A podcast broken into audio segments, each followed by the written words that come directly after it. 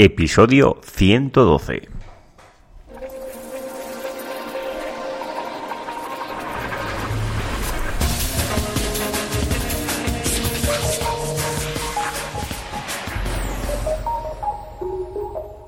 Muy buenos días y bienvenidos un día más al podcast de Ser Profesional. Ya sabéis, el programa, el podcast donde hablo, donde explico, donde narro mis experiencias propias en el posicionamiento web, en SEM y en analítica web.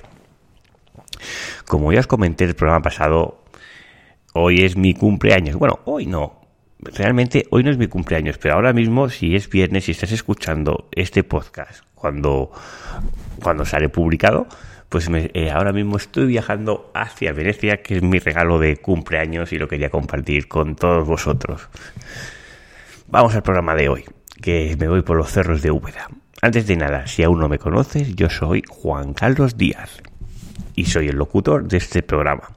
Si quieres eh, tener más información de, adjunto a este programa, lo puedes encontrar en seoprofesional.net. Y vamos al programa de hoy. ¿Son reales los datos de usuario de nuestras visitas? ¿A qué viene todo esto? Es decir, cuando yo entro en mi Analytics, los datos que yo veo allí, ¿esos datos son reales? Es decir, esos usuarios que han entrado varias veces, que han interactuado varias veces, son personas con nombre y apellido que a lo mejor han venido cinco veces a mi sitio web antes de realizar esa conversión. Pues tristemente, si nos fijamos solo en los datos de Analytics, seguramente el 50% de los valores que nos dan Analytics no son correctos. Y no es que sean falsos, es que nos hablan de sesiones y nos hablan de visitas, pero no nos hablan de usuarios. Eh, cuando queremos hablar de los usuarios y usuarios únicos, pues uno de los cambios que se hizo pues fue todo el tema del análisis multicanal cuando cambiamos la versión de Analytics a la superior porque así era mucho más fácil trazar bueno, lo que hace el usuario en distintos dispositivos. Es decir, cuando nosotros analizamos Analytics, pues vemos cómo funciona eh, el canal orgánico, cómo funciona el canal de pago, cómo funcionan las redes sociales, cómo funciona el email marketing. Pero lo vemos de forma lineal, ¿vale? Pero en realidad esto no funciona así. Es decir, eh, no son todas las personas que me entran en mi funnel de compra, no me entran eh, anuncio de AdWords, anuncio de Facebook.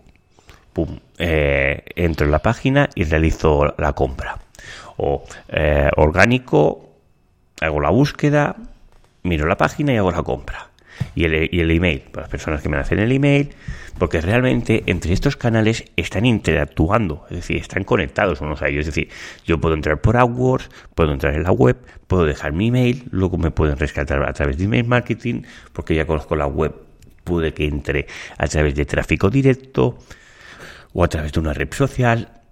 Realmente todo eso está mucho más conectado de lo que parece. Con lo cual, el embudo de conversión clásico el que, deja, eh, que considero que está obsoleto, el que es el que solo deja ver visitas, es decir, el momento de, atracción, es decir, cuando descubro la marca, realizo búsquedas, ¿vale? Para comparar o lo que sea, ver producto, iniciar compra y la compra, ¿no? Esto sería el funnel o el Customer Journey en la versión obsoleta. ¿no? El, proceso, el proceso de la compra pues está desde la atracción, que descubro ese producto, vuelvo a buscar, ver el producto, iniciar compra y compra.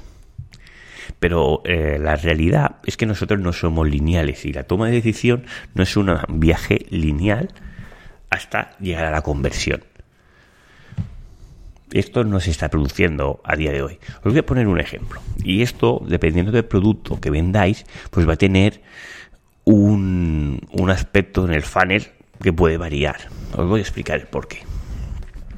No sé, eh, no sé si los que me conozcáis sabéis que soy bastante aficionado al ciclismo y bueno, y durante muchos años lo he practicado mucho. Ahora estoy en la decadencia máxima, pero pues he practicado mucho el ciclismo. Todos los usuarios del ciclismo pues normalmente pues utilizan una bici, ¿no? Que es normal. Y estas bicis, pues tenemos precios desde los más económicos a precios que son astronómicos o ya bicis como los profesionales. Pues os voy a poner un ejemplo de, una, de una, marca que a lo mejor nos suena, que se llama Canyon, ¿vale? Es una marca alemana eh, es bastante conocida, aunque me acuerdo que sus inicios no la conocía nadie, pero esta marca equipa a, ciclistas profesionales, con lo cual cuando pues estás cuando estás equipando pues a equipos del Tour y equipos profesionales como la Vuelta a España o el Giro de Italia, pues claro, tu, tu marca sale mucho más, reforzada. Y esta, este fabricante solo realiza eh, las ventas online eh, estoy convencido que las ventas de este fabricante, antes de ser del equipo ciclista, bueno, equipar a varios equipos ciclistas profesionales, antes y el después, su volumen de ventas fue, el, cambio fue abismal. No lo sé porque no tengo datos ni conozco a la empresa concretamente, pero es decir, eh, no todos los datos son eh, online. Es decir, sí que lo que podemos medir, y tenemos que resignarnos a lo que nosotros podemos medir, son los datos online, pero hay vida en el offline. Y, hacer acciones comerciales como equipar a equipos ciclistas, salir la publicidad en la televisión o cualquier medio de comunicación, esto va a tener un alcance. Lo que pasa es que hay que intentar cuantificar cuál es el alcance de, este, de esa acción. ¿De acuerdo? Pues este fabricante, además, eh, sobre todo, eh, es lo que os vengo a decir. Yo lo conocí porque me lo refirió pues un compañero que salía conmigo. Y claro, es decir, ¿cómo tienes eh, la atracción de la marca? Es decir, ¿cómo detectas? Bueno, pues puede ser a través de un medio online, de televisión. Hay muchos, hay muchos tipos de poder conocer tu producto. La cuestión es cómo los podemos medir. Y aquí hay que ser realistas y nosotros podemos medir lo que es online. Es decir, hay otros canales que sabemos que existe, pero no los podemos medir. A no ser que hagamos, es decir, sí que puedes medir acciones puntuales. Es decir, si yo diera un código de promoción para la compra de X eh, bici y lo publico en un medio de comunicación, todas las personas que vengan con ese código, yo sé que las voy a poder atribuir a ese medio. Pero cuando haces anuncios de marca, es decir, otro ejemplo que eh, seguro que os viene a la mente, los fabricantes de coches. Es decir, tú ves los modelos de Ford, de Seat, de Audi en la televisión y no puedes medir cuántas personas se han, tenido atracción por tu marca desde ese anuncio. ¿Vale? Sí que puedes medir los espectadores y todo esto, pero no es bien bien lo mismo. Con lo cual, eh, si entramos en, el funnel moderno, que sería esto de forma horizontal, es decir, cuando yo tomo conciencia, la consideración, la conversión y luego la recomendación. ¿Vale? Todo estas cuatro partes del, del funnel quedan sobre todo en la consideración.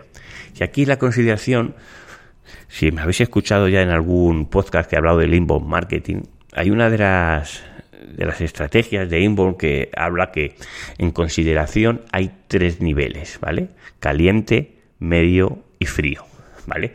Y dependiendo de si estás en el tofu, mofu o bofu, tiene unos nombres curiosos, el bofu es el, sería la parte más caliente, es cuando ya estás a punto de pasar a la conversión, y el tofu es cuando solo te estás informando y no tienes. Os voy a describir directamente, desde, esto que son unos cracks en esto es Hashpot, que alguna vez os he comentado, y esta y, esa fuente que os voy a contar, pues es salida de ahí. Mira, el tofu es cuando necesitas ayuda, ¿vale?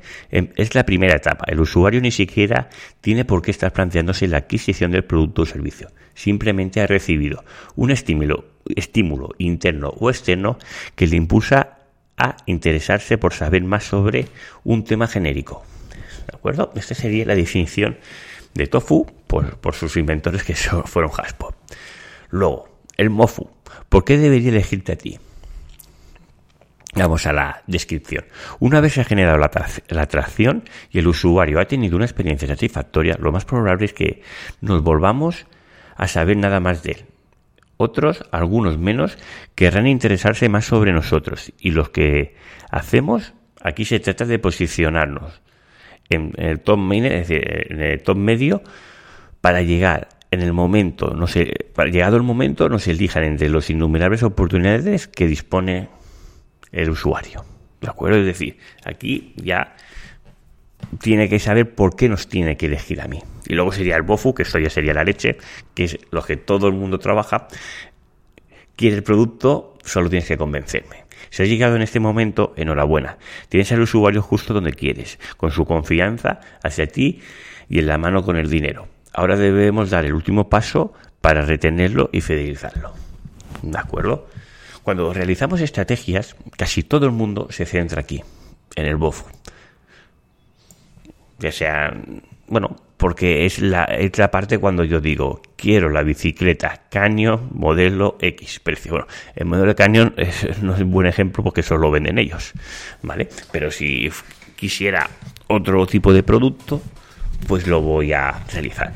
Esto, dependiendo del sector, puede ser la leche. Es decir, si yo estoy buscando unas vacaciones, eh, el tema de cuántos sitios estoy mirando, cuántos destinos a que si voy a un hotel, que si voy a un apartamento, que si me voy a una villa o lo que sea, son innumerables. Con lo cual, aquí hay muchos impactos y este proceso se puede alargar mucho. Con lo cual, esto de cuando vemos en, en Analytics, eh, usuarios que me han comprado en un día, usuarios que me han comprado en dos días, eh, usuarios que me han comprado en tres días, y vemos que el más grande con diferencia es el primer, el que en un único día, y luego esto va decayendo de forma exponencial, pues no es bien bien real, porque ahí estamos viendo visitas, ¿vale? Pero no estamos viendo el usuario que ha entrado varias veces. Si esto lo hiciéramos en un funnel, pues claro, veríamos eh, en el funnel que nos da propiamente Analytics, ¿vale? Pues veríamos los tipos de, el tipo de canal de tráfico, orgánico, directo, referral email, el CPC, incluso podríamos introducir lo que es el offline, y luego veríamos los porcentajes como los visitantes, es decir, tenemos X visitas y estas X visitas nos han pasado a este primer objetivo, segundo objetivo y al final que sería la transacción, ¿no? Y vamos viendo cómo esto va decayendo. Pero este objetivo no es el que hablamos de usuarios, con lo cual esto aquí se complica y se complica bastante porque no es fácil medir a los usuarios. Es posible, pero no es fácil, ¿vale?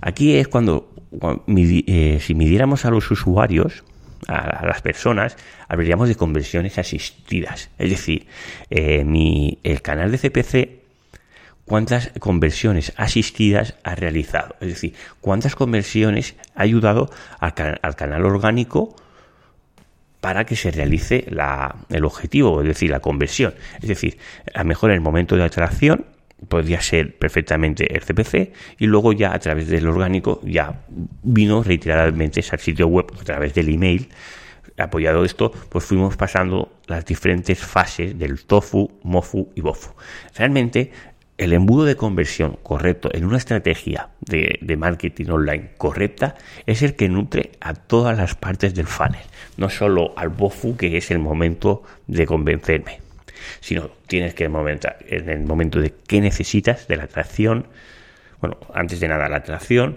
luego tendríamos el tofu y el mofu. Vaya nombecitos, los tenemos aquí puestos. Esto lo, menciono también en otro, en otro podcast que hablo más extensamente, pero ya llevo tantos que no te sé decir el número. Si eso ya lo dejaré en las notas del programa. Pues nada, hasta aquí el programa de hoy. Sobre todo no nos centremos solo en las conversiones de lo que nos da Analytics y no, podemos ir un poco más allá. Las conversiones asistidas, esto es posible de medir siempre en el canal online. Tenemos las limitaciones y en sí no vamos a poder medir lo que es la televisión, lo que son medios de comunicación o notas de prensa, pero sí que podemos ver lo que es el canal online y a partir de ahí podemos crear una, una estrategia para nutrir todas las partes del funnel para llegar al objetivo que es la venta y sobre todo otro objetivo que yo considero que es el, mejor es la fidelización, que cuando esa persona te ha comprado te vuelva otra vez a comprar, porque ahí reside mucho el kit de éxito de una empresa o no, porque si te compran una vez, pero luego no te vuelven a comprar más por su mala experiencia, pues seguramente no es lo más apropiado.